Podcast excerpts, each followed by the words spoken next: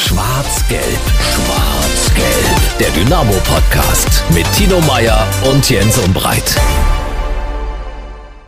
Schwarz-Gelb, der Dynamo-Podcast. Wieder ein ungewöhnlicher Zeitpunkt, wo wir erscheinen. Ein Tag eigentlich später, als wir sonst erscheinen. Sonst ist ja immer Mittwoch-Podcast-Tag bei uns. Tino. Das stimmt, aber wir haben ja sozusagen eine Folge gut, nachdem wir jetzt am Pfingstsonntag eine extra ja. Episode produziert haben zum Saisonfinale mhm. von Dynamo und in der dritten Liga. Da können wir heute mal einen Tag später kommen. Ich glaube, es wird uns verziehen. Und aus gutem Grund, ja. Also wir haben ja, glaube ich, einen guten Grund, einen guten Entschuldigungsgrund. Äh, wie damals in der Schule, wo man auch immer gute Entschuldigungsgründe brauchte. Wenn was nicht geklappt hat, haben wir einen guten Grund. Genau, denn heute am Mittwoch, an unserem Aufzeichnungstag sozusagen, wo wir eigentlich schon erscheinen wollten, hat Ralf Becker, Dynamos Geschäftsführer, sozusagen Bilanz gezogen, mhm. seine Sicht auf die abgeschlossene Saison dargelegt und vor allen Dingen aber auch schon vor, äh, nach vorne geschaut. Und das sehr optimistisch, muss man sagen. Ja, und ich fand, es war 70 Prozent mehr schon die Vorausschau auf die kommende Spielzeit, oder? Also es war ja noch der Rückblick auf das, was war, aber es ging dann schon hauptsächlich darum, was kommen wird. Ja, das ist ja so ein bisschen Bäcker-like. Auch im vergangenen Jahr hat er sich ja nicht lange mit dem Abstieg damals aus der zweiten Liga beschäftigen wollen, zumindest nicht in der Öffentlichkeit. Ich glaube, intern sind da schon klare Worte gefallen, aber öffentlich sollte der Blick nach vorne gerichtet werden. Und so, mein Gefühl, ist das auch in dieser Saison. Mhm. Er setzt sozusagen das fort, was Markus Anfang und Stefan Kutschke am vergangenen Samstag am Stadion Mikrofon äh, vor den Zuschauern sozusagen ja. äh, begonnen haben, war heute sozusagen Teil zwei äh, die Einschätzung äh, zur Lage der Dinge vom Sportchef Ralf Becker. Das ist heute unser großes Thema. Wir werden viel hören von Ralf Becker, was er gesagt hat in diesem Fazitgespräch. Äh, Tino und ich, wir versuchen das Ganze dann auch ein bisschen einzuordnen und äh, einzuschätzen. Und wir freuen uns, dass äh, Radeberger auch heute natürlich an unserer Seite ist. Radeberger Pilsner unterstützt übrigens die Bergwacht der Sächsischen Schweiz. Seit Anfang Mai zählt ja jeder Kilometer beim Wandern in der Sächsischen Schweiz. Mit der App Outdoor Active kann man die Kilometer, die man gewandert hat, in bare Münze verwandeln. Das diesjährige Motto heißt dann, wir wandern für unsere Heimat denn für jeden ab Mai in der sächsischen Schweiz gewanderten und in der App registrierten Kilometer spendet Radeberger dann 50 Cent. Mehr Infos gibt's im Netz unter radeberger.de unsere minus Heimat und mehr Infos dann natürlich auch bei uns in den Shownotes. Ja, gehen wir hier hinein in das Fazitgespräch von äh, Ralf Becker.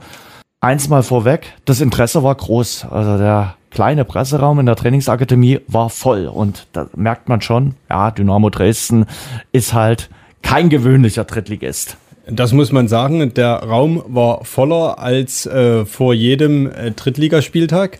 Und unter den Kollegen ging ja dann schon da äh, so ein bisschen der Flachs um, welchen Starspieler Ralf ja. Becker denn mitbringen wird, wenn so viele Kollegen da sind. Richtig, er hätte ja schon einen aus dem Hut zaubern können, äh, den er vielleicht präsentiert, äh, aber das war dann noch nicht der Fall. Was auch sehr schön war, die vielen Telefone, äh, die vielen Handys, die vorne äh, auf dem Podium lagen, war alle das natürlich äh, auch jetzt audiotechnisch mitschneiden. Genau, man will ja äh, schwarz auf weiß, hätte ich fast gesagt, aber die Printzeiten sind ja eher Vergangenheit, mhm. sondern eher, man will das ja Audi visuell sofort mitgeschnitten haben, um vielleicht auch Ralf Becker in einem Jahr dran zu erinnern, was er heute gesagt hat. Nein, das muss man, glaube ich, nicht. Das weiß er selber ganz genau. Aber so ein Bilanzgespräch äh, bietet ja oder liefert ja immer auch den Stoff für die nächsten Tage und Wochen, äh, in denen sich die Mannschaft im Urlaub befindet, in denen der Kader für die neue Saison zusammengebaut wird und äh, für uns Journalisten da verrate ich ja kein Geheimnis, ist das dann auch ein bisschen immer auch die Zeit zu bilanzieren zum einen, aber eben auch vorauszuschauen und eben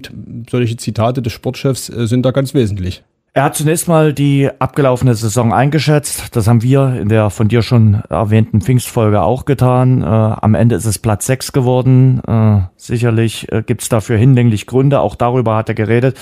Aber ein Grund, und da gehen wir hinein, in seine Analyse war irgendwie auch schon die Nacht von Meppen. Die war natürlich brutal. Da gibt es auch nichts ähm, irgendwie drum rumzureden. Ich glaube, die war für uns alle wahnsinnig hart, weil wir nach einer sehr durchwachsenen Hinrunde, was wir ja genug auch oder äh, kommuniziert haben, eine hervorragende Rückrunde gespielt haben, hatten im Prinzip alles in der eigenen Hand und haben uns dann in einer, sagen wir, in einer Halbzeit, wenn man es vielleicht dann noch härter macht, in 20 Minuten im Prinzip um den Lohn der Möglichkeit der Leistung gebracht und ähm, das war schon hart. weil gefühlt waren wir auf einem richtig guten Weg. Wir waren richtig konstant. Wir hatten kaum Spiele. Natürlich gab es auch Niederlagen, aber danach eigentlich immer wieder Erfolgserlebnisse. Sehr konstant diese Rückrunde gespielt, alles dann in der eigenen Hand gehabt. Und dann ist das erstmal natürlich schon so ein Knockout. Und dann brauchst du den Montagabend, den Dienstag, den Mittwoch. Was wir dann noch machen konnten, war alles dafür zu tun bei unserem Heimspiel. Zu gewinnen, vielleicht auch maximal hoch zu gewinnen, aber wir hatten ja dann einen Gegner, der sich gut präsentiert hat. Wir hatten, wie so oft in der Saison, vielleicht auch eine Chancenverwertung, die nicht ganz optimal war. Am Ende hat man es nicht mehr in der Hand. Wir haben unser Spiel gewonnen, die anderen haben auch alle ihr Spiel gewonnen und dann sind wir halt am Ende Sechster geworden. Also Meppen war schon so ein markanter Punkt, auch wenn wir vielleicht in der nächsten Folge dann nochmal über die Saison sprechen. An Meppen werden wir uns immer wieder erinnern, leider. Ja, weil es eben auch so spät in der Saison war. Ich meine, wenn wir die Saison in Einzelteile zerlegen, würden uns in der Hinrunde, die äh, ja, der Ralf Becker auch als äh, durchwachsen beschrieben hat und damit fast noch äh, zu optimistisch oder zu, zu positiv, finde ich, damit umgegangen ist. Da würden wir unzählige andere Beispiele finden, aber diese Nacht von Meppen, wobei mir ein Leser geschrieben hat, es war gar nicht die Nacht, es ist ja am Abend passiert.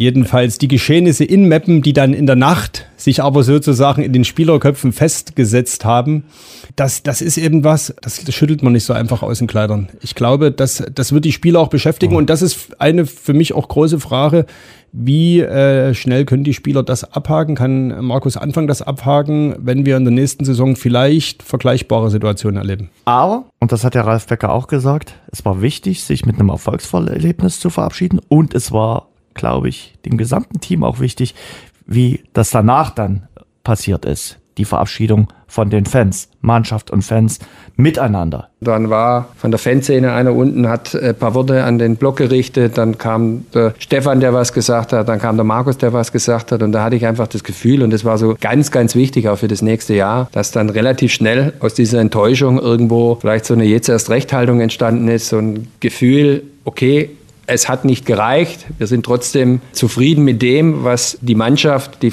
ähm, im, im Jahr 23 äh, geliefert hat.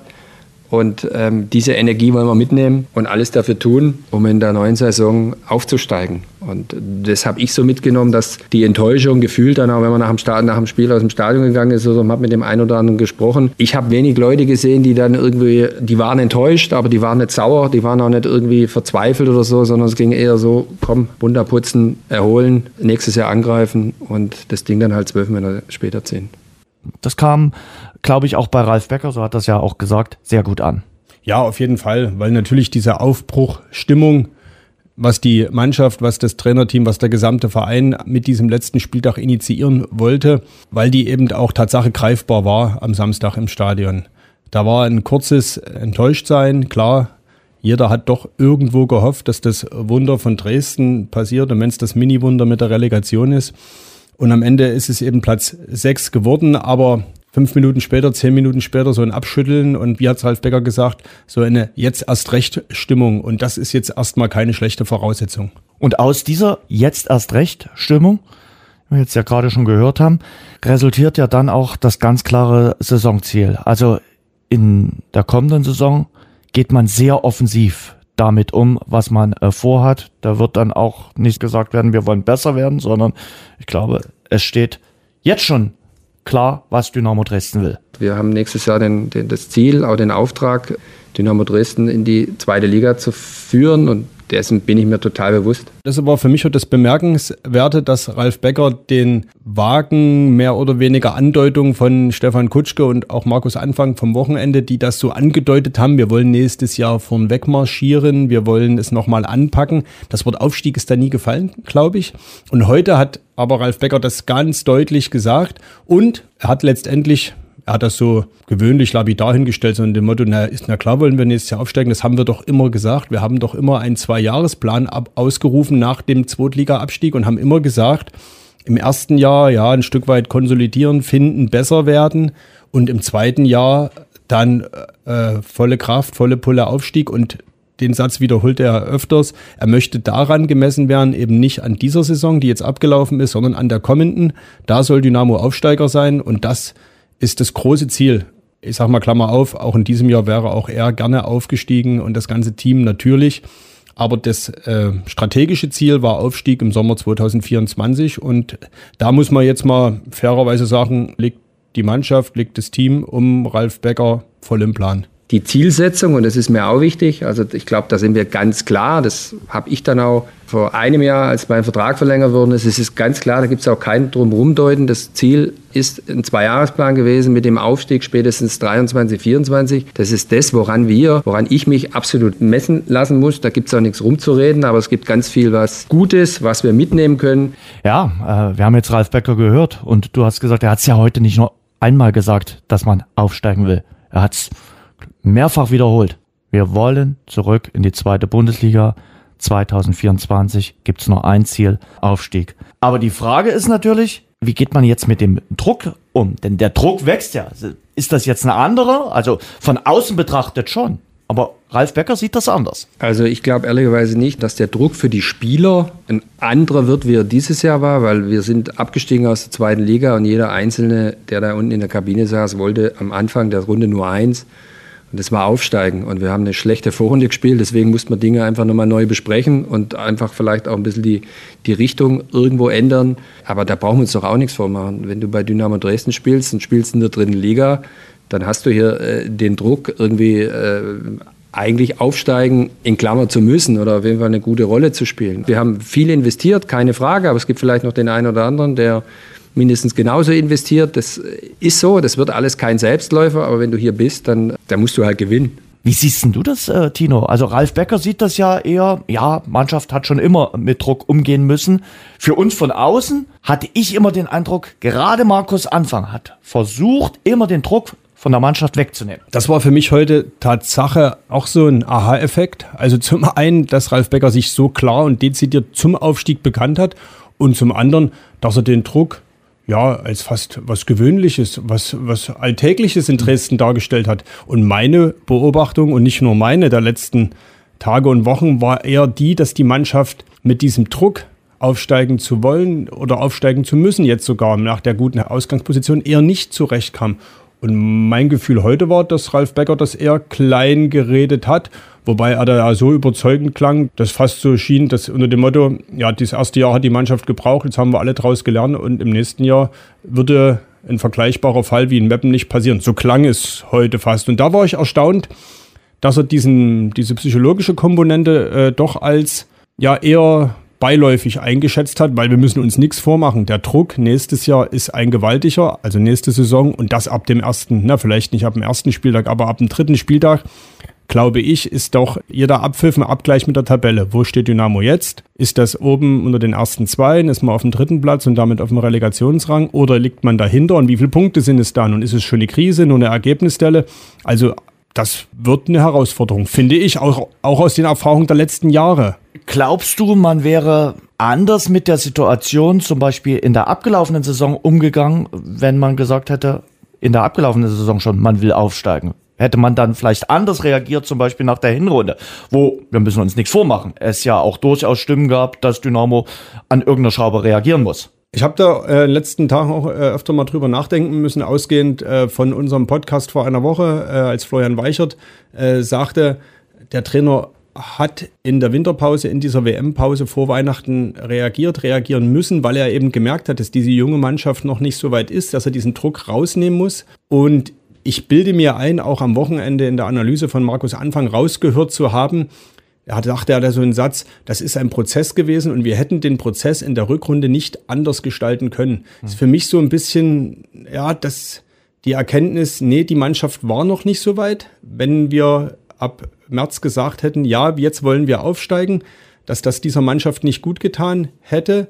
Die letzten Wochen bestätigen das, die letzten Saisonspiele. Von daher denke ich, der Prozess ja, wie ich es gerade vorhin schon sagte, auf diesen Zweijahresplan gemünzt, ist Dynamo auf einem guten Weg. Die Frage wird sein, äh, welche Spieler kommen jetzt und äh, wie sehr kann die Mannschaft aus den Erfahrungen dieser Saison lernen und das im nächsten Jahr besser machen. Darüber sprechen wir gleich, aber ich will eine Sache natürlich auch noch besprechen, die du jetzt immer wieder mit erwähnt hast. Äh der Trainer, Markus Anfang. Ich glaube, das war Ralf Becker auch ganz wichtig, das hat er auch mehrfach erwähnt, äh, dass da Kontinuität herrscht im gesamten Trainerteam. Dass Markus Anfang äh, auf jeden Fall da bleibt. Habt ihr auch so auch gehört? Also irgendwie kamen welche immer wieder mit der Frage, bleibt Markus Anfang? Ja, warum soll er denn nicht bleiben? Er hat einen Vertrag. Also absolut, das haben wir die letzten Wochen dann auch schon gesagt. Also die Frage stand jetzt für mich nicht mehr. Seit der Winterpause hatte man so das Gefühl, er ist angekommen und äh, im Laufe der Rückrunde wurde das Verhältnis Mannschaft-Trainer immer besser und ich glaube, die Handschrift Markus Anfang auf dem Platz war auch immer deutlicher zu sehen. Ich glaube, die Frage stand nie, wirklich nie. Aber da, du hast es gerade selber äh, auch schon gesagt, das war heute schon bemerkenswert, dass äh, Ralf Becker mehr darauf abhob, dass das gesamte Trainerteam bleibt, als dass er sich mit der Frage so beschäftigte, welcher neue Spieler denn da kommt, sondern ihm war wichtiger, wir haben hier das gleiche Trainerteam, der Großteil der Spieler ist da und damit sind Konstanten da und damit ist eine gewisse Kontinuität. Und alle, die jetzt neu kommen, die fügen wir schon ein. So habe ich das verstanden. Mhm. Und ja, die Komponente Trainer, Trainer-Team, das hat er auch immer wieder betont, ja, die scheint eine ganz wesentliche zu sein, zumindest in der Deutung von Ralf Becker. Wir haben den Staff komplett da, wir haben viele Spieler da, wir haben zwölf Monate Zeit gehabt. Markus spielt keinen einfachen Fußball. Der Ablauf, die Automatismen ist eine Sache, die brauchen Zeit. Das hat man gesehen, dass wir in der Vorrunde Zeit gebraucht haben, auch ein bisschen rumprobiert haben. In der Rückrunde, sage ich, waren wir da auf einem sehr guten Weg. Trotzdem gibt es noch einzelne Bausteine, Puzzleteile, die wollen wir nächstes Jahr besser machen, da wollen wir uns verbessern, da wollen wir einfach die Analyse oder die, die Erkenntnisse des letzten zwölf Monate nutzen. Ja, und auch, äh, dass Markus Anfang bei den äh, Transfers eine wichtige Rolle mitspielt, ein Mitspracherecht hat, auch das hat er äh, klar gemacht. Und Ralf Becker hat auch klar gemacht, dass von der Anfangself vom Samstag gegen Oldenburg auf jeden Fall sieben Leute weiter bei Dynamo spielen werden. Das stimmt. Was sofort den Umkehrschluss nahelegt, wer sind denn die vier aus der Anfangself, die nicht dabei sind? Na, wer sind denn das? Ja, Amo Aslan, ne? Mhm. da sind wir uns ja alle einig, dass er vielleicht vom Herzen sogar gerne in Dresden bleiben würde, mhm. aber ich glaube, dass so eine Fußballkarriere eben einfach anders verläuft. Hm. Sollte uns, sollte mich überraschen, wenn es doch anders käme und er im nächsten Jahr doch für Dynamo spielt. Wollen die Fans inflationär wissen. Also ja. wirklich, ich kenne keine Frage, die einem in diesen Stunden und Tagen häufiger gestellt wird. Bleibt Armo. Kann man den nicht irgendwie halten? Kann man irgendwas für den tun? Halte ich für ausgeschlossen. Mhm. Wie gesagt, ich glaube, das haben wir Samstag auch gesagt. Er steht bei Holstein Kiel unter Vertrag und selbst wenn Kiel bereit ist, ihn zu verkaufen, müsste Dynamo ihn ja kaufen. Und das ist, glaube ich, eine Ablösesumme, ich glaube, also. Aber wenn die festgeschrieben ist? Ja, da wiederum blieb ja Ralf Becker heute eher im, im Ungefähren. Grundsätzlich Leihspieler, auslaufende Verträge besteht immer die Möglichkeit. Wir machen uns über alles Gedanken, sprechen alle Personalien durch. Und dann werden wir eine Entscheidung treffen. Und die Entscheidung werden wir auch zeitnah, denke mal, Ende dieser Woche dann so besprechen und kommunizieren, dass dann auch jeder weiß, wo es hingeht. Und da sind wir bei den anderen drei Spielern äh, von besagten vier, die Dynamo verlassen werden.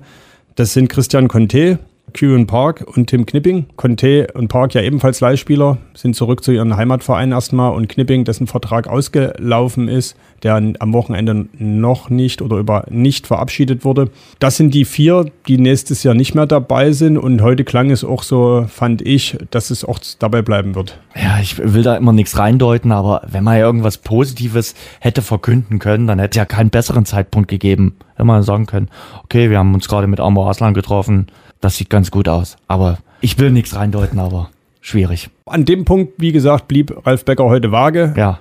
Immer wenn es um konkrete Namen ging, ja. hat er etwas auf Zeit gespielt, hat aber für Ende der Woche erste personelle Entscheidungen angekündigt.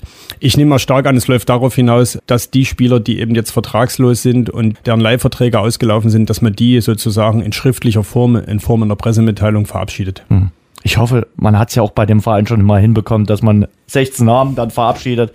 Das hat jetzt Dynamo Dresden nicht exklusiv. Das haben eigentlich viele Vereine äh, so an sich, dass ein Spieler, wenn er neu zu einem Verein kommt, da wird ein Riesenbohai gemacht. Da ist das ganze Social Media Team in hellster Aufregung.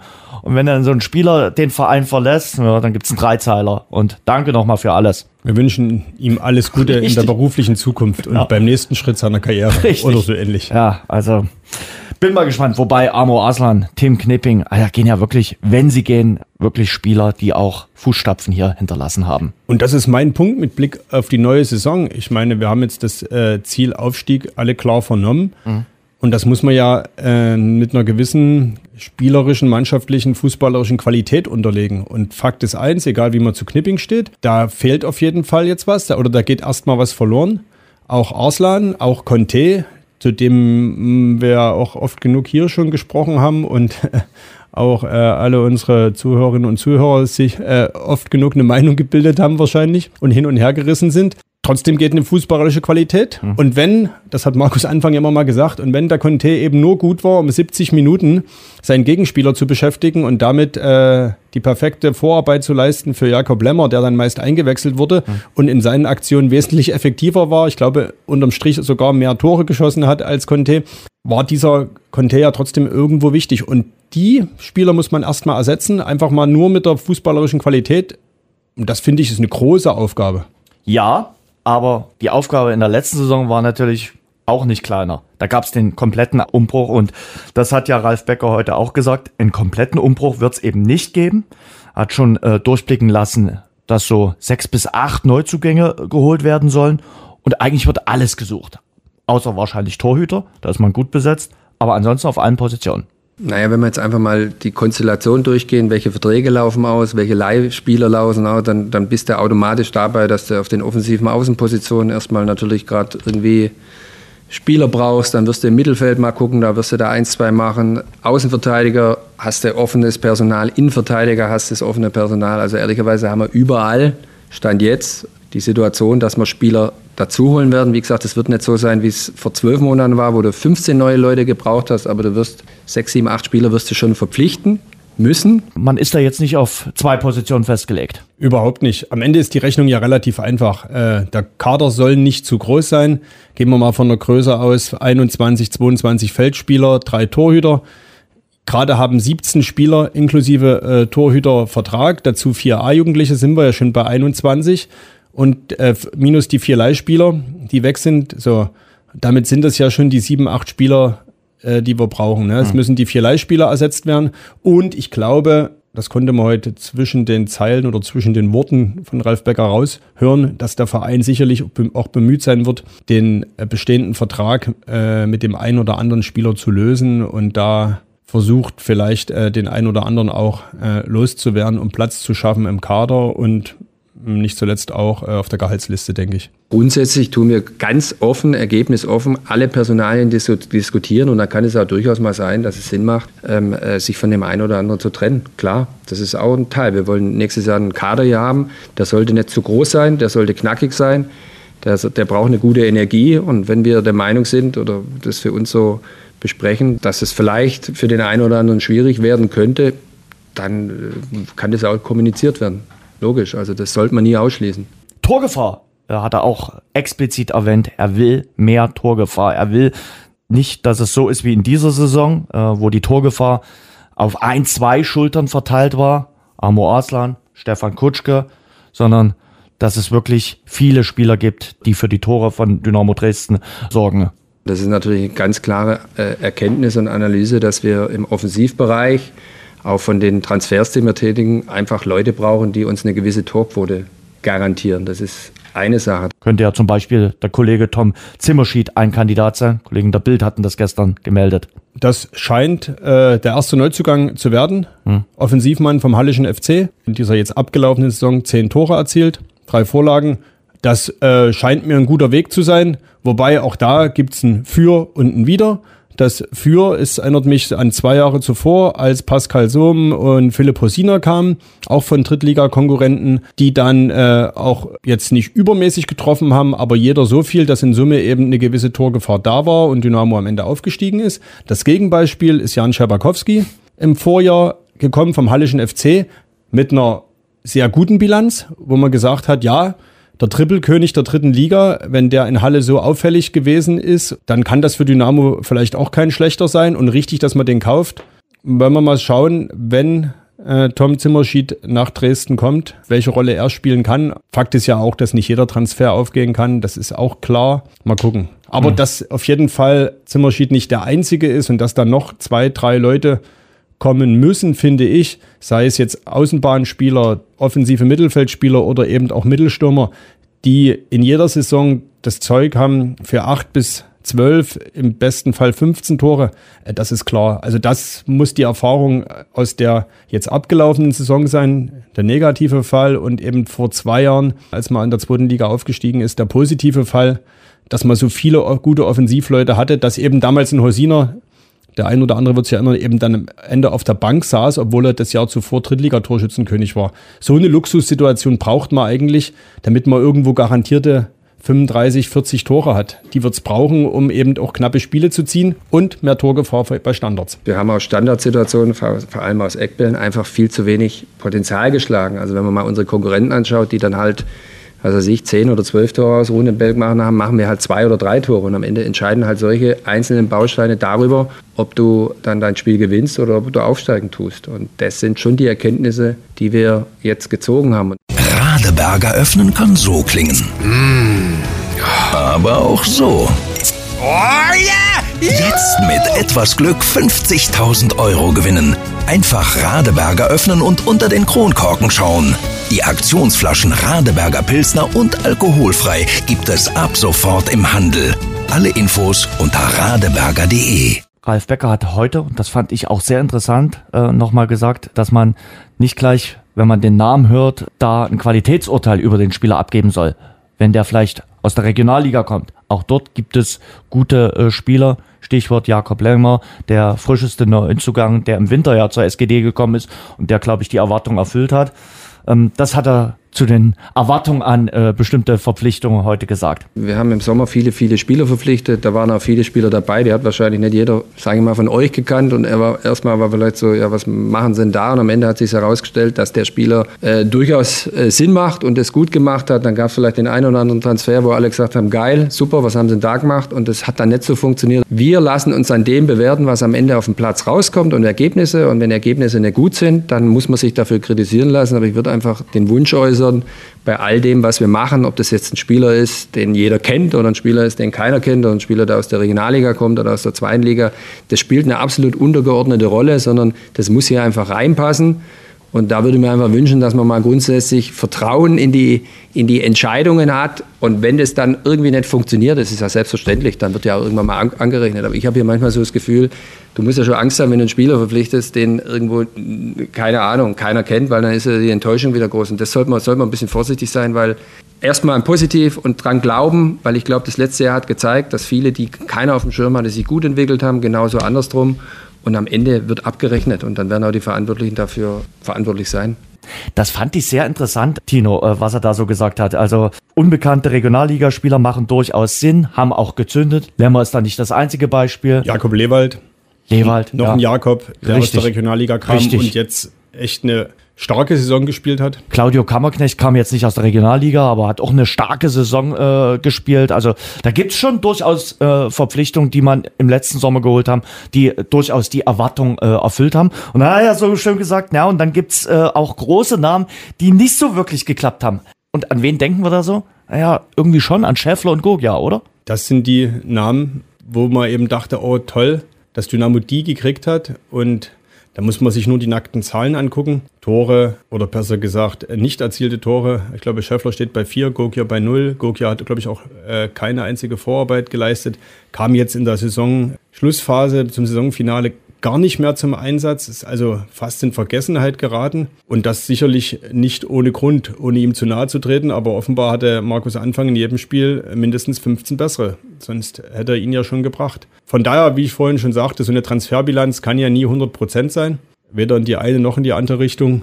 Von daher muss man sagen, die beiden Jakobs, Lemmer und Lewald, sind halt absolute Top-Transfers gewesen, die wir alle unterschätzt haben. Das, so ehrlich können wir oder sollten wir Journalisten auch sein, ne? wo wir schon die Nase gerümpft haben. Ich erinnere an unser Gespräch mit Christian Walter, über den können wir gleich nochmal reden, aber das äh, Trainingslager-Interview im Winter, als er einen, einen, schnellen Mann und einen erfahrenen Mann ankündigte und dann kam Jakob Lemmer und wir alle schon fanden, dass das jetzt irgendwie, ich sag's mal so deutlich, Verarsche ist. Hm. Und jetzt müssen wir uns alle revidieren das mache ich an der Stelle auch gerne. Nee, Lemmer zählt für mich zu den sechs Gewinnern in der Mannschaft. Dazu eben noch Lewald und Top-Transfers, natürlich auch Arslan und auch Niklas Hauptmann. Ne? Ja, ohne Frage. Auf jeden Fall. Ja. Und dazu, damit ich der, die sechs Namen vollzählig haben, Paul Will, für mich immer noch der unterschätzte, wichtigste Spieler, um die Balance eben zwischen Defensive und Offensive in der Mannschaft herzustellen und der emotionale Anführer der Mannschaft, Stefan Kutschke. Mhm. Wahrscheinlich ist er gerade sogar wertvoller abseits des Platzes als auf dem Platz. Ja, ich hoffe, ja. das nimmt er mir jetzt nicht übel, aber ich glaube, er weiß, in welche Richtung ich es auch meine, dass er einfach dieser emotionale Anführer ist, der eben so eine Kabine eben auch einschwört auf die Aufgabe Dynamo. Nicht mal auf das einzelne Spiel, sondern was es eben heißt, für Dynamo zu spielen und was es heißt, mit Erwartungsdruck und Erwartungshaltung umzugehen. Mir haben das immer mal wieder Fans auch gesagt oder Menschen, die an der äh, Mannschaft dran waren, als er damals gegangen ist. War ja auch ein absoluter Identifikationsspieler. Nicht ohne Grund waren die Fans ja so sauer, dass er dann weggegangen ist. Und der hat wirklich auch alle angezündet mit seiner Emotion und mit seiner Begeisterung für Dynamo. Der lebt das. Du kannst nicht elf Kutschkes haben, dann würdest du sicherlich durchdrehen.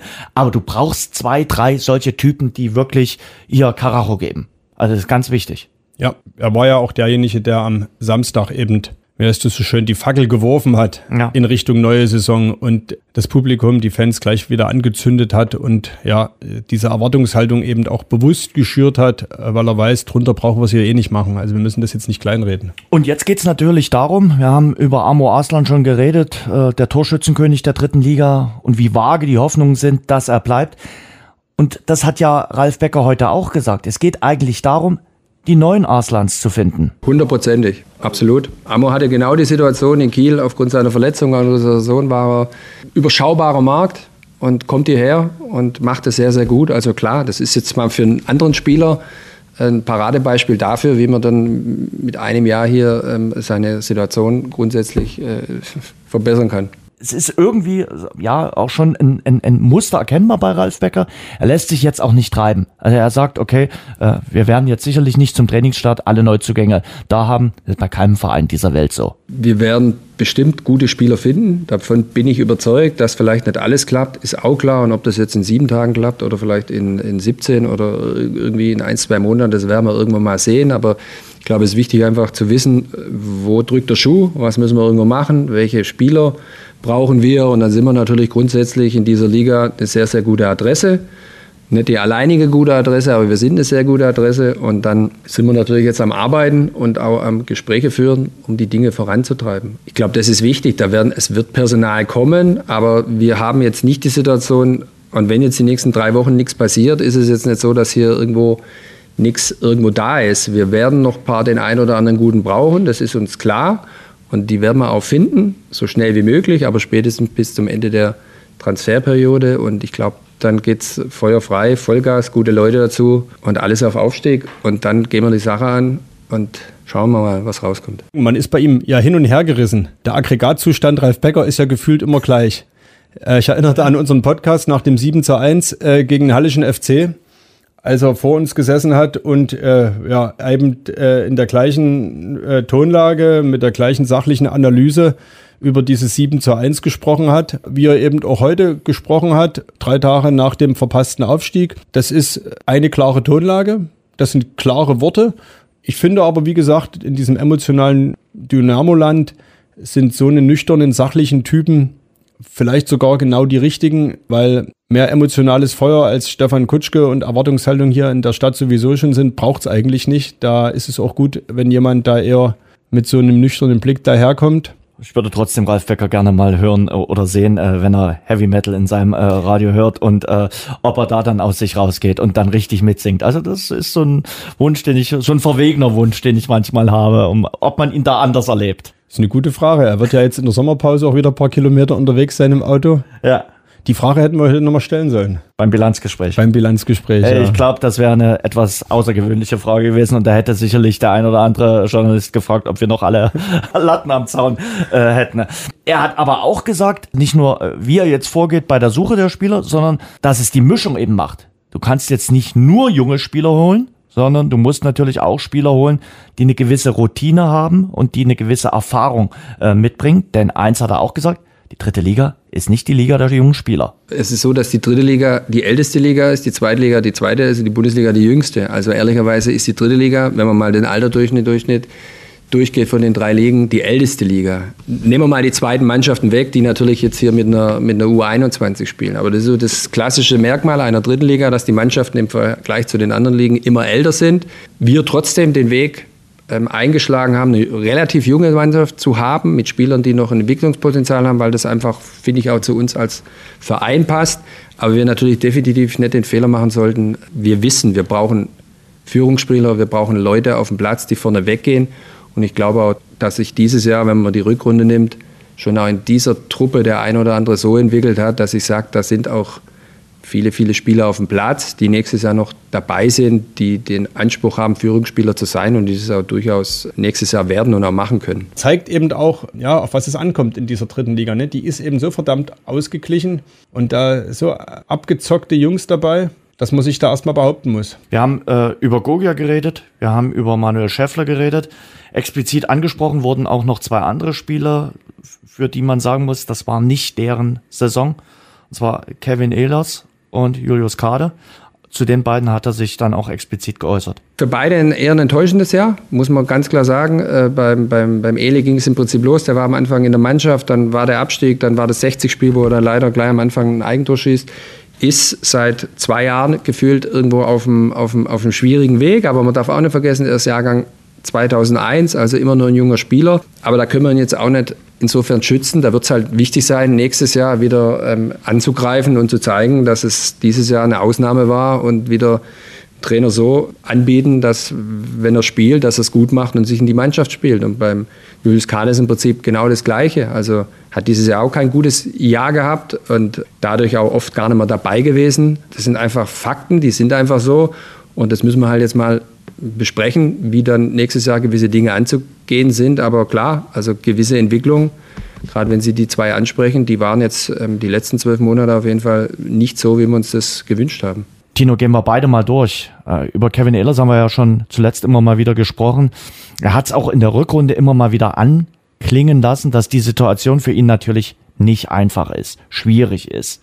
Stammplatz verloren, keine einfache äh, Situation. Wenn wir mal davon ausgehen, dass Tim Knipping den Verein verlässt, ist ja auf jeden Fall wieder ein Platz in der Innenverteidigung frei. Ja, Markus Anfang hat äh, Kevin Ehlers ja als sein oder das Luxusproblem bezeichnet. Lässt zumindest darauf schließen, dass der Kevin Ehlers äh, ganz nah dran war an der Stammelf. Jetzt ist Tim Knipping weg. Klar könnte man sagen, da ist ein Platz frei. Aber Fakt ist ja eins, äh, dass Dynamo definitiv einen neuen Innenverteidiger holen wird. Und ich kann mir auch nicht vorstellen, dass das äh, eher ein junger Spieler sein wird. Einer, der aus der Regionalliga kommt, ohne jetzt wieder dieses Klischee zu bedienen, sondern ich glaube eher, dass man da einen erfahrenen, schon abgezockten holt, so mhm. Marke Knipping, der einfach auch schon ein bisschen was erlebt hat. Ich nenne da einfach jetzt nochmal den Namen Toni Leistner. Bin da total gespannt. Man hört ja jetzt gerade gar nichts. Ich glaube, der äh, Toni macht gerade Urlaub. Und bin da gespannt, ob nicht er derjenige ist, der jetzt als zweiter emotionaler Leader nach Dresden zurückkehrt. Aber wie gesagt, das ist jetzt reine Spekulation, um das auch an der Stelle klarzustellen. Mir liegen da keine Informationen vor, aber ich halte es nach wie vor nicht für abwegig. Ich glaube, Toni möchte das nicht, dass über ihn äh, jetzt äh, Gerüchte äh, nee, gestreut werden. Es ist äh, ja nur ein Gedanke. Toni, ich habe das Gerücht jetzt ja auch nicht gestreut. Schöne ich, Grüße in den Urlaub. Ich habe ja auch keine Ich habe ja nur mir Gedanken gemacht und habe gerade laut gedacht. Ich habe weder gesagt wir haben weder spekuliert. Ich denke aber, dass ein erfahrener Spieler kommen wird. Möglicherweise. Nicht möglicherweise. Es wird sicherlich auf der Innenverteidigerposition und dann was passieren. sind wir wieder beim Kevin Ehlers. Ist die Situation für ihn wirklich eine schwierige? Ich meine, ein junger Spieler, das ist ein alter Hut, braucht Spielpraxis. Und da ist es, glaube ich, erstmal sekundär, ob er die Spielpraxis in der dritten Liga oder in der Regionalliga hat, ohne dass ich jetzt Kevin Ehlers in der Regionalliga-Wechsel naheliege. Aber manchmal denke ich, vielleicht würde ihm auch Luftveränderung gut tun. Manchmal ist ja so ein, passt's einfach auch nicht mehr. Mhm. Und du weißt ja selber, wie es ist. Wenn ein neuer Spieler kommt, hat der erstmal ein bisschen Vorsprung. Allein schon, weil er Neuzugang ist, weil den wollen alle erstmal sehen und äh, da ist man noch unvorhereingenommen und äh, der spielt dann meistens erstmal am Anfang. Also für, für Kevin Ehlers eine verdammt schwierige Situation. Und das gleiche gilt natürlich irgendwo auch für Julius Kade. Für den ist, ist es, glaube ich, noch schwieriger. Ja.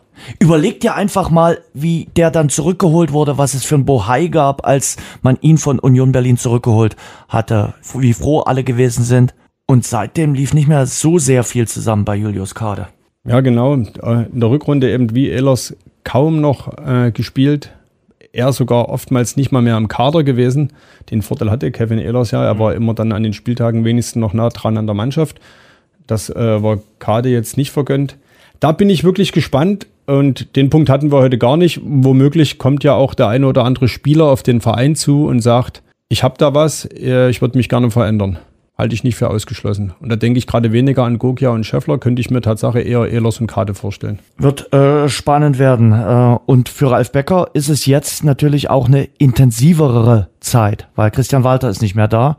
Und das bedeutet für ihn auch mehr Arbeit. Letztendlich ist es so, der Christian hat uns mitgeteilt, wie immer, es geht nicht weiter. Am 30.06. ist Schluss. Die Kaderplanung für die, diese Saison, ähm, das ist auch intern besprochen, die wird grundsätzlich bei mir liegen. Ich werde meine Tätigkeit als Geschäftsführer, die ja dann manchmal auch ein bisschen breiter ist, werden viele, viele Dinge ruhen, sondern der absolute Fokus liegt jetzt einfach darauf, äh, die Kaderplanung für die neue Runde äh, voranzutreiben, weil ich der Meinung bin, in dieser Kürze der Zeit, Jetzt extern jemanden dazu zu holen, ähm, glaube ich, hätte für Dynamo keinen Sinn gemacht. Dafür sind die Themen äh, vorbereitet. Da geht es jetzt um, dass wir das intern mit dem Trainerteam, mit meiner Person, Scouting-Abteilung, Datenanalyst ähm, versuchen zu machen. Und umsetzen muss ich jetzt alles. Also meine Aufgabe hat sich in den letzten vier, fünf Wochen insofern verschoben, dass ich halt 90 Prozent jetzt mit aktuellen Tagesthemen, was den Kader oder was die Mannschaft betrifft, zu tun hat. Das ist intern so besprochen. Ich glaube, dass das absolute Priorität hat. Und wenn dann die Aufgabe für die Planung dieses Jahr erledigt ist, dann werden wir uns irgendwann, wenn wir ein bisschen Ruhe ist, sicherlich damit befassen, wie wir das dann äh, in Zukunft aufstellen wollen. Ja, er hat schon gesagt. Also er übernimmt jetzt erstmal den Job von äh, Christian Walter. Mr. 90 Prozent, könnte man sagen. Nein, äh, also, Warum denn 90? Er hat auch gesagt, dass sich sein Aufgabenbereich jetzt etwas verschiebt und er sich 90 Prozent seiner Aufgaben. Aber so 90 Prozent klingt so, als würde er nicht alles geben. Wir, Doch. Möchtest du, Tino? Nein. Weil, wenn ich dich Mr. 90 Prozent äh, nennen würde, würde das so heißen, naja, ist immer bemüht, gibt fast immer alles, aber es reicht eben nie für 100% Du Prozent. kennst aber die, die Theorie, ich glaube, die kommt aus der Wirtschaft, dass man bestimmte Sachen 80, 82 Prozent Ja. äh, Ja. bringt, dass da äh, ja am unterm Strich mehr rauskommt, als wenn man ewig bemüht ist, 100 zu erreichen und da so viel Zeit aufwendet und Aber da, dann gilt ja vor einem Fußballspiel niemals mehr der Satz, äh, wir müssen 100 Prozent oder vielleicht sogar 110 Prozent geben. Dann reicht ja ab sofort, laut Tino Meyer, der Satz, wir müssen 90 Prozent bringen. ich wäre heute ja als, als Gerüchte äh, äh, Treiber und, und Wirtschaftsspekulant. Ist ja ist eine halbe, Ja. eine halbe BWL-Vorlesung wird das hier. Lass uns zurück zu den Faktenkern. Ralf Becker kümmert sich in der Sommerpause auf jeden Fall um die Kaderplanung für die neue Saison. Dann wird gegebenenfalls die Stelle von Christian Walter nachbesetzt. Und weil das erstmal so ist, deswegen 90 Prozent, kümmert sich Ralf Becker eben gerade weniger um andere Bereiche. Der Nachwuchs fällt ja ihm auch irgendwo in seinem Bereich. Gut, da ist jetzt auch Sommerpause. In den nächsten Wochen und Monaten kümmert er sich hauptsächlich, nämlich zu 90 Prozent, nur um die Kaderplanung der Profimannschaft. Ich sag dir, wenn ich den Podcast, die Podcast-Folge jetzt Mr. 90 Prozent nenne, dann schrillen bei uns morgen alle Telefone. Das können wir nicht machen. Also du kannst nicht diese Folge Mr. 90 Prozent nennen. Jetzt legst du aber deine eigene Latte hoch. Jetzt bin ich gespannt, wie du sie da nennst. Das weiß ich auch. Da wird dir, selten wurde auf den Episodentitel so viel geachtet wie äh, jetzt in dieser Folge. So, äh, zurück, Ulf Kirsten. Der wird sicherlich eine weiterhin wichtige Rolle für Ralf Becker spielen. Das hat er heute auch durchblicken lassen. Der Ulf ist grundsätzlich bei allem dabei, der ist bei den Themen dabei, der wird nach wie vor weiter besprechen. Ich meine, die Umsetzung und die ganzen Sachen und die Gespräche und die Themen, die liegen bei mir, die werde ich alle führen müssen. Also wenn es dann um, um diese ganze Kommunikation geht. Aber ein ganz wichtiger Faktor in diesem ganzen Team ist natürlich auch der Ulf mit seiner Meinung. Der ist bei den, wenn er bei Gesprächen dabei, manchmal ist er auch nicht dabei, dann wird es aber irgendwie im Nachgang alles besprochen. Also Ulf ist mit mir, mit dem Trainerteam, mit allen in Austausch und wird in allen Entscheidungen äh, mit dabei sein. Ob sich der Aufwand jetzt dadurch erhöht, das weiß ich nicht, weil er ist ja jetzt schon groß, der Aufwand, und er ist da irgendwo dabei. Und das ist auch für uns, glaube ich, sehr, sehr wichtig, ihn da mit seiner Fachkenntnis einfach mitzunehmen. Die Beraterrolle von Ulf Kirsten ist sicherlich interessant. Er wird jetzt sicherlich auch gefragt äh, sein, bei dem ein oder anderen Beratergespräch da einfach mal ein, an, anzuklingen, vorzuklopfen, vorzuhören. Kann sich der Spieler das vorstellen und äh, zu schauen und mit den Parteien ins Gespräch zu kommen. So stelle ich mir das vor. Und natürlich ganz wichtig, die Expertise äh, von Ulf Kirsten ist da sicherlich auch immer wieder gefragt, weil der kennt das Fußballbusiness nun mal in- und auswendig. Und vor allen Dingen kennt er auch äh, die Position, die Dynamo besetzen muss. Äh, Stichwort Torgefahr als äh, früherer Weltklasse-Stürmer.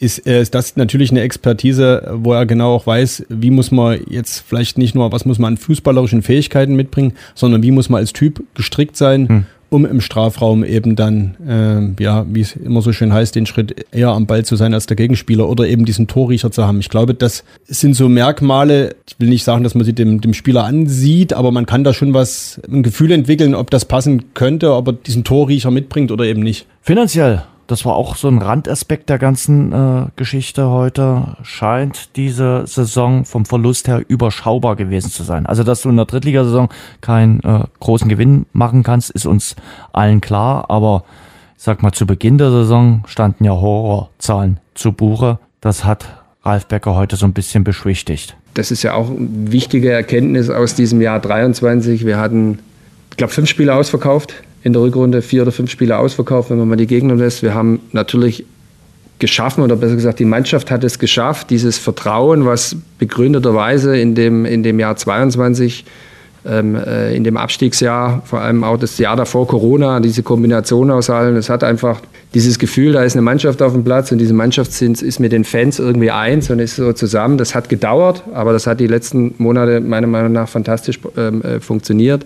Da ist wieder großes Vertrauen da. Und wir haben es jetzt einfach geschafft, weil natürlich ist die wirtschaftliche Situation auch immer eine Sache. Ich bin jetzt, sag mal, ähm, sehr, sehr froh, dass wir es wieder geschafft haben, das Stadion ausverkauft zu machen, wieder absolut in zu sein, auch in allen anderen Bereichen uns da gut zu präsentieren und dadurch auch diese dritte Liga wirtschaftlich so, denke ich mal, beendet haben, was die, die, Sorgen, die vielleicht vor zwölf Monaten mal da war, was so ein Drittliga-Szenario bedeutet, sich dann einfach nicht bewahrheitet haben. Und das gibt dir dann grundsätzlich schon auch ein gutes Gefühl, weil du, weil du einfach siehst, wir werden diese Energie mitnehmen. Dritte Liga ist immer schwierig, aber diese Sorgen, die man irgendwann berechtigt mal hatte, dass da irgendwie das irgendwie äh, uns dann alle vielleicht in eine Situation bringt, wo wir uns echt Sorgen machen müssen, die ähm, sehe ich nicht begründet. Und es liegt einfach daran, dass die Mannschaft es geschafft hat, wieder das Vertrauen herzustellen und die Leute wieder hinter uns stehen und wir in allen anderen Bereichen uns da gut aufgestellt sind. Ich gehe mal davon aus, dass wir dieses Jahr maximal ein Minus von vielleicht von einer Million machen. Äh, wie siehst du die Lage, äh, die finanzielle Lage für Dynamo Dresden? Ich sag mal so, auch aus dem Grund sollte das jetzt irgendwann klappen mit dem Zweitliga-Aufstieg, weil drei, vier Jahre dritte Liga mit dem Etat, mit dem Kader, hm, dann wird's schwierig. Ja, das hat der Ralf Becker ja äh, deutlich anklingen lassen, dass man sich schon auch finanziell sehr ans Zeug gelegt hat und auch das in zwei Jahresplan ist. Äh, die allermeisten Verträge sind eben auf diese zwei Jahre ausgelegt gewesen und äh, der eine oder andere wird sicherlich auch ganz gut dotiert gewesen sein und wird es immer noch sein.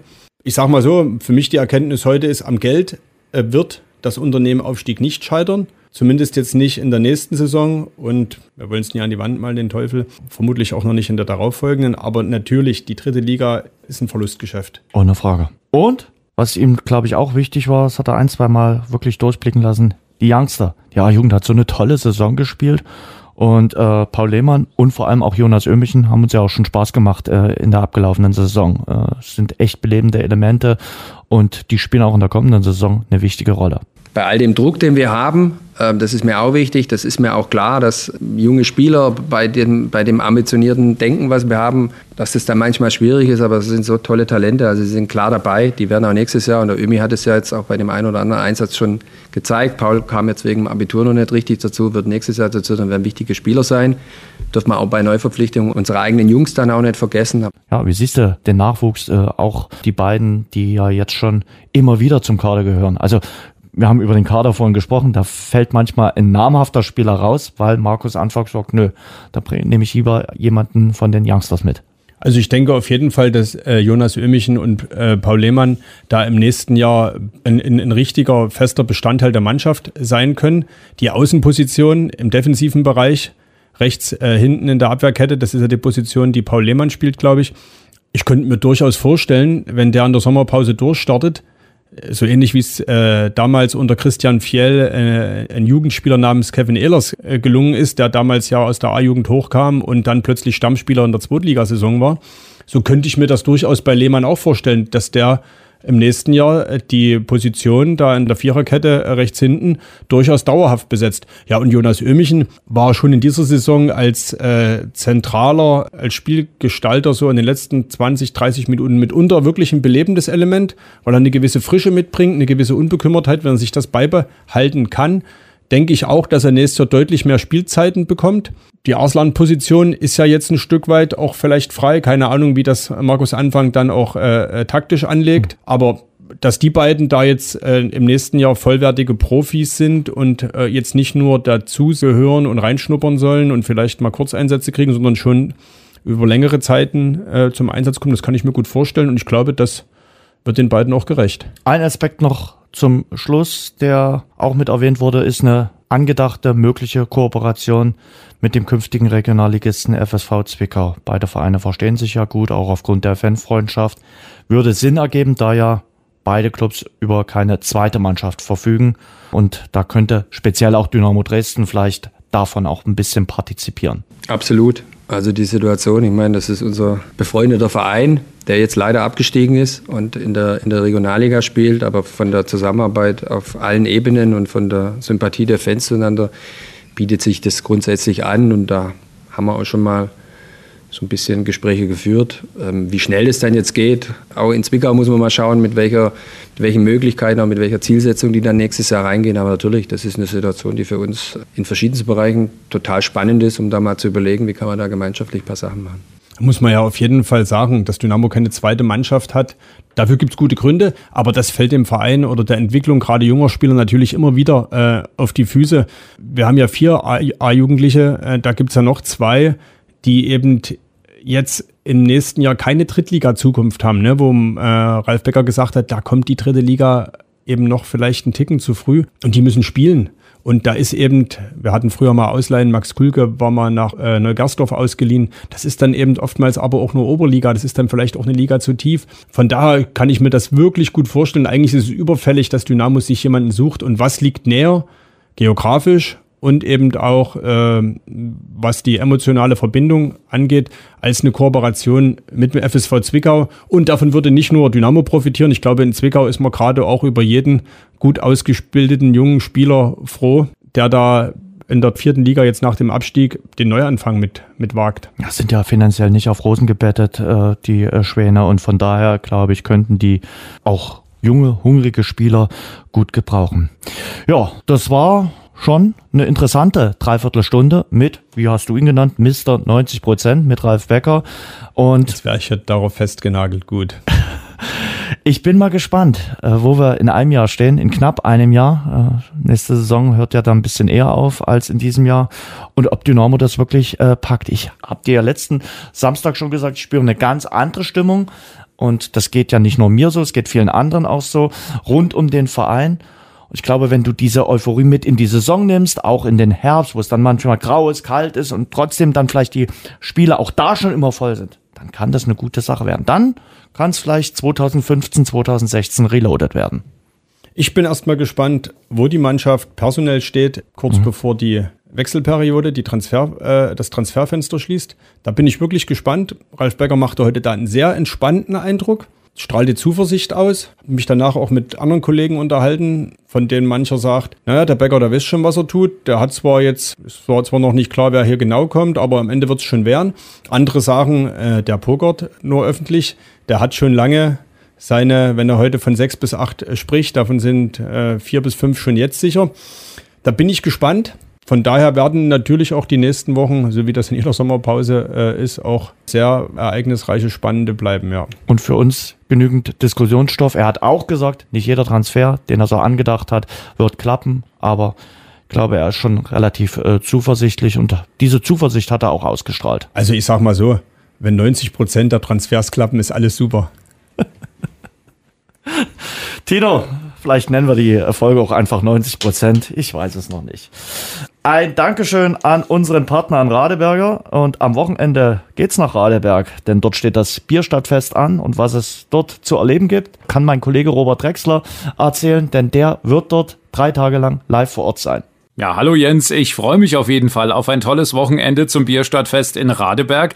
Drei Tage werde ich moderieren, abends gibt's jeweils dann noch eine schöne Aftershow-Party in einer lauen Sommernacht, hoffe ich doch zumindest. Als Highlight auf jeden Fall zum Freitag die Eröffnung mit dem Sternmarsch der Spielmannszüge, das ist schon traditionell. Und Radeberger Pilsner präsentiert am Samstagabend 21 Uhr Mike Leon Grosch und eine schöne Sommernachtsparty noch dazu. Es gibt am Samstag auch wieder das große Bierfassrollen und am Sonntag das närrische klassische Sommertreffen der sächsischen Funkengarten, der Radeberger Funkenflug und abends spielen noch die Draufgänger, Stichwort Cordula Grün. Also, wir hören und sehen uns in Radeberg. So, das war unsere launige Folge am heutigen Tag. Äh, Tino, was steht für dich die nächsten Tage an? Ich hoffe, auf sportliche Betätigung in den nächsten äh, Tagen. Mir ist mir übrigens mein Fahrradschlauch äh, gerissen. Ich wollte auch sportlich aktiv sein, wollte ich aufs Rad steigen, Luft aufpumpen, sofort der Schlauch äh, geplatzt. Hm. Ich hatte die Panne vor drei Wochen, habe das Rennrad dann nochmal zum Fahrradhändler meines Vertrauens gebracht und habe nochmal einen kleinen Check machen lassen und fahre seitdem